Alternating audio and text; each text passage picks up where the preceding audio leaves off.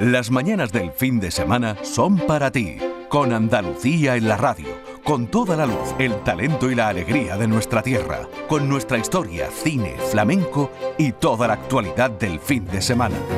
Días de Andalucía, con Domi del Postigo, los sábados y domingos desde las 9 de la mañana. Quédate en Canal Sur Radio, la radio de Andalucía. Bajo el cielo de Andalucía.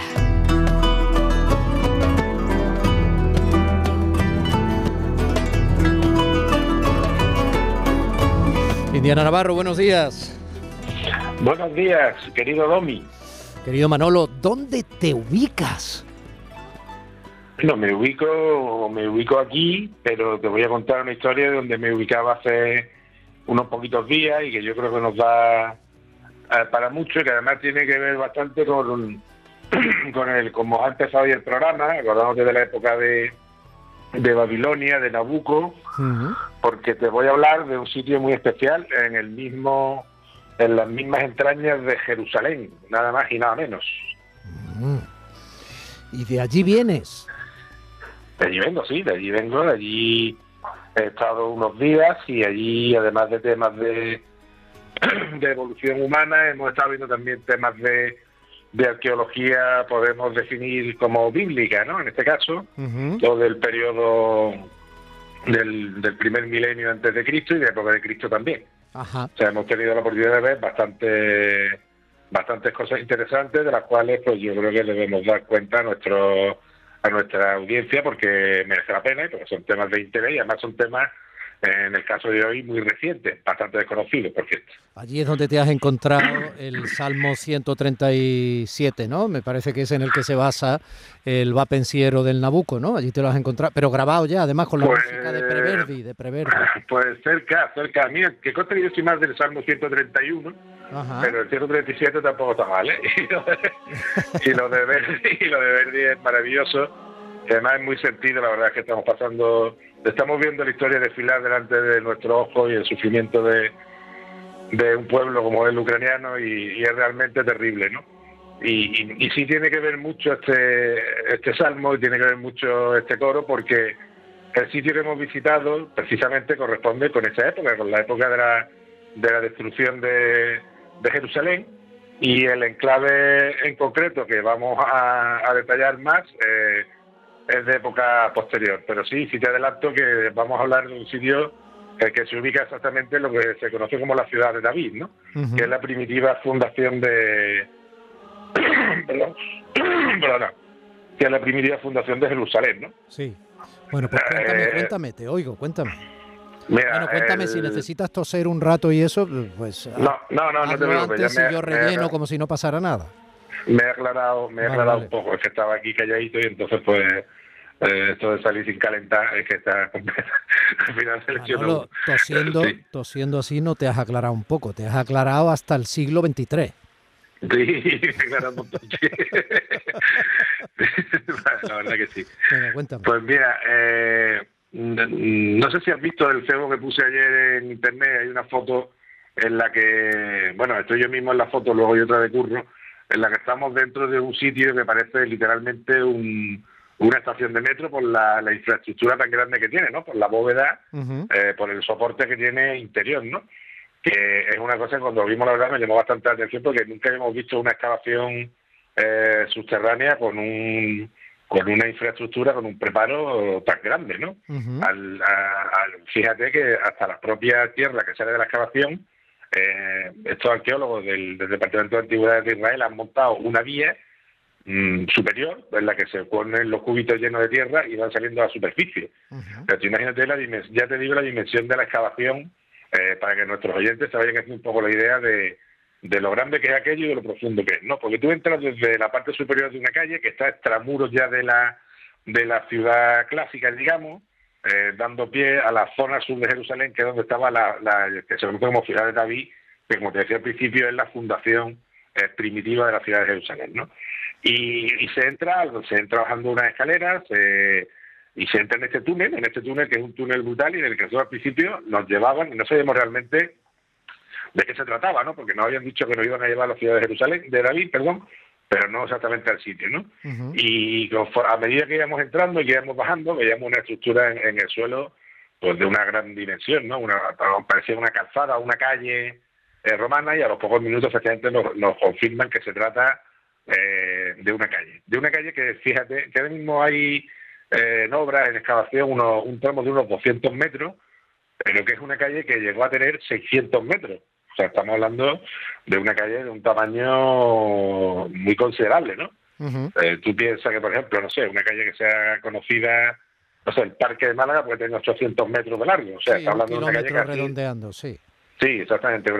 más de la mitad del parque. Imagina una calle así, en, pero en desnivel. Es una calle que une la, la explanada del, del Templo de Jerusalén, la muralla sur, eh, con la parte eh, inferior de la ciudad ya eh, muy cercana al llamado torrente del Cedrón, ¿verdad? Ese río que te suena del Cedrón, ¿verdad? ¿No te imaginas lo que te estás aproximando a la ambientación musical e histórica que hoy nos trae el maestro Gil de Galvez, que te está escuchando con verdadero fruición, o sea, tiene los ojillos así entornados, porque va a sonar la música de Semana Santa, e imagínate todo cómo se va envolviendo, ¿no? Pero bueno, sigue, continúa. Sí, sí, yo creo que estos programas de esta época sean así cuaresmales y sean, porque es lo que un poco nos gusta, ¿no? Y como hemos tenido la oportunidad de estar por Israel, por Palestina en estas semanas, pues yo creo que nos ha dado como para contar bastante bastante historias bonitas, ¿no?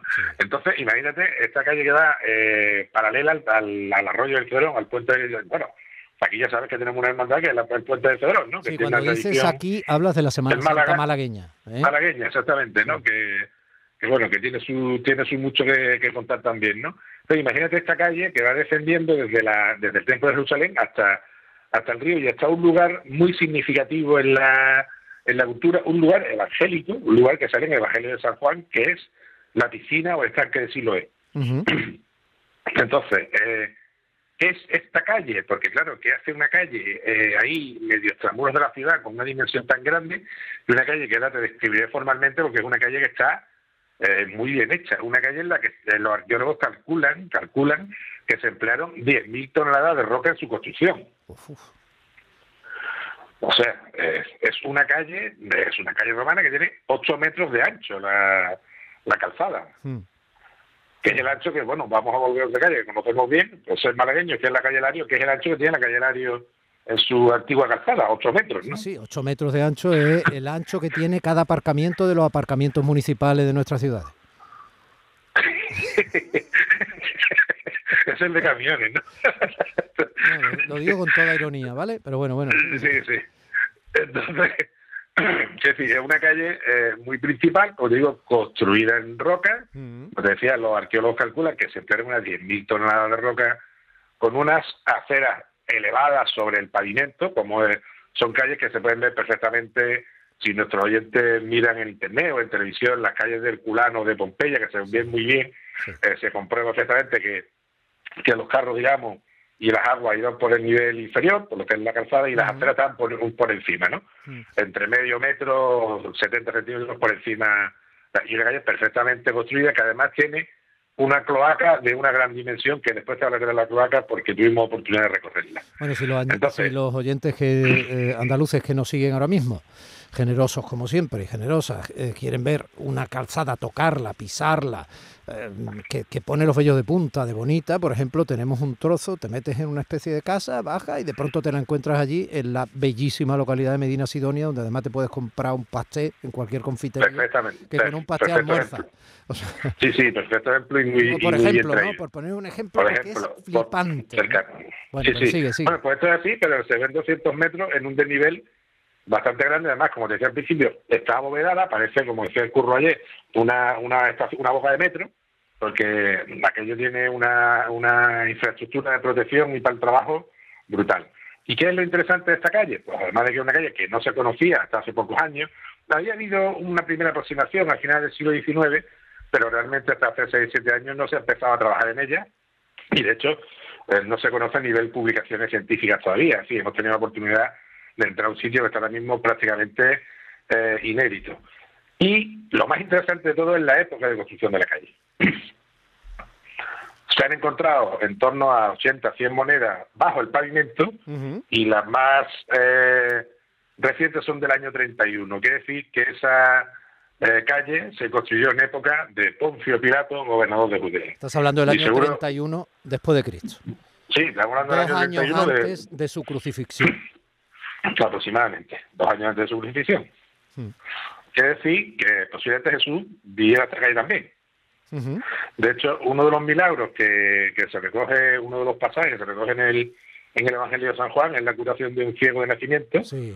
al que al que Jesús manda eh, a la piscina de Siloé, este estanque que te decía eh, que estaba en la parte inferior de la calle, en la parte más, más al sur, eh, para que se curara, y se cura.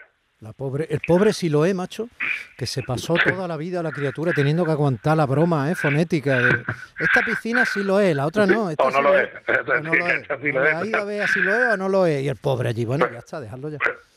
Fíjate que este sitio es muy importante, la piscina de Siloé. Ah, Hoy en día creo que está en manos de la, de la Iglesia Ortodoxa griega eh, y es muy complicado entrar. Fue, fue reconstruido en época Claro. eh, bizantina, pero es un sitio muy importante porque el sentido de esta calle, a la conclusión a la que llegan los arqueólogos israelíes, Sí, es que en realidad era una vía para peregrinos. ajá. Los peregrinos que llegaban a Jerusalén, eh, antes de, de poder entrar en el templo, tenían que purificarse eh, y probablemente esta piscina de Siloé funcionaba como mikveh, como baño eh, ritual Sí. eh, judío y a partir de ahí eh, las columnas de peregrinos pues irían eh, desplazándose hacia la puerta sur, que es donde estaba el pórtico real, eh, donde se vendían los animales, donde se enseñaba en fin, una serie de cosas del templo de Jerusalén. Mm. Y por eso esta calle es tan principal, es tan grande y tiene eh, tanta importancia. De ahí la Eh, versión de la, de la sevillana de María del Monte. Yo iba de peregrino y me bañé en Siloé. Yo iba Eh, de más o menos, era, me- era, pareci- era parecida a María del Monte. Te hago la En broma, este caso, te hago la en este caso hubiera sido del Monte de los Olivos, hubiera sido María. Exacto, exacto, y te hago la broma para que te tires al monte del reloj, porque eh, tenemos que ir terminando y lo dejamos Bueno, la sí, siguiente que capítulo decirte- 2, porque es precioso. No, pero tengo que decirte cómo cuando se destruyó la, la calle, eh, que fue en el año 70 con la con la invasión de, de los bueno con, con el, la guerra civil contra perdón con la guerra contra los romanos y las tropas de Tito destruyen el templo de Jerusalén como sabe Sí. y en ese momento se percatan de que por la cloaca cloaca que nosotros pudimos recorrer por lo menos 200 metros una, una experiencia bastante inolvidable eh, pues por ahí se escapaban los, los judíos, ¿no? Entonces los romanos se dieron cuenta, cegaron la cloaca y bloquearon la calle. Por esa razón la calle se ha conservado también desde hace prácticamente 2.000 años. La sensación de imaginaos eh, transitando por la cloaca eh, tiene su punto también, tiene su aquel. Sí. ¿eh? Y su- Es muy estrecha la cloaca, te lo digo. no, y tiene su metáfora, tiene su metáfora. Sí, sí. Eh, Manuel, esto ha sido muy bonito, ha sido muy bonito. ¿Vas a seguir con, con anécdotas de lo que habéis estado viendo desde el corazón de subterráneo de Jerusalén la semana que viene o por dónde vamos? Yo creo que sí, que merece la pena. Además, estamos en fechas muy evangélicas y muy cuaresmales. Y yo creo que eso nos gusta en esta época, ¿no? Hablar de estas cosas históricas de ese momento. De todas formas, eh, ten en cuenta y que lo vayan apuntando también nuestros oyentes que eh, la semana que viene probablemente hagamos el programa desde la vigésimo quinta, un cuarto de siglo de existencia de edición del Festival de Cine de Málaga. Entonces, Si quieres hacemos cine y arqueología, te, digo que como tú lo veas, a lo mejor podemos hacer algo de cine, o por ejemplo, cómo salen representadas catacumbas, cloacas, eh, calzadas romanas en alguna película, o por seguir con la inspiración cuaresmal, y luego volvemos a continuar la siguiente desde Jerusalén, como tú lo veas. Me parece maravilloso. Lo vamos viendo estos días. Un abrazo fuerte para todos y Un gran- abrazo buena muy- semana. Un abrazo muy grande. Gracias. Días de Andalucía con Domi del Postigo, Canal Sur Radio.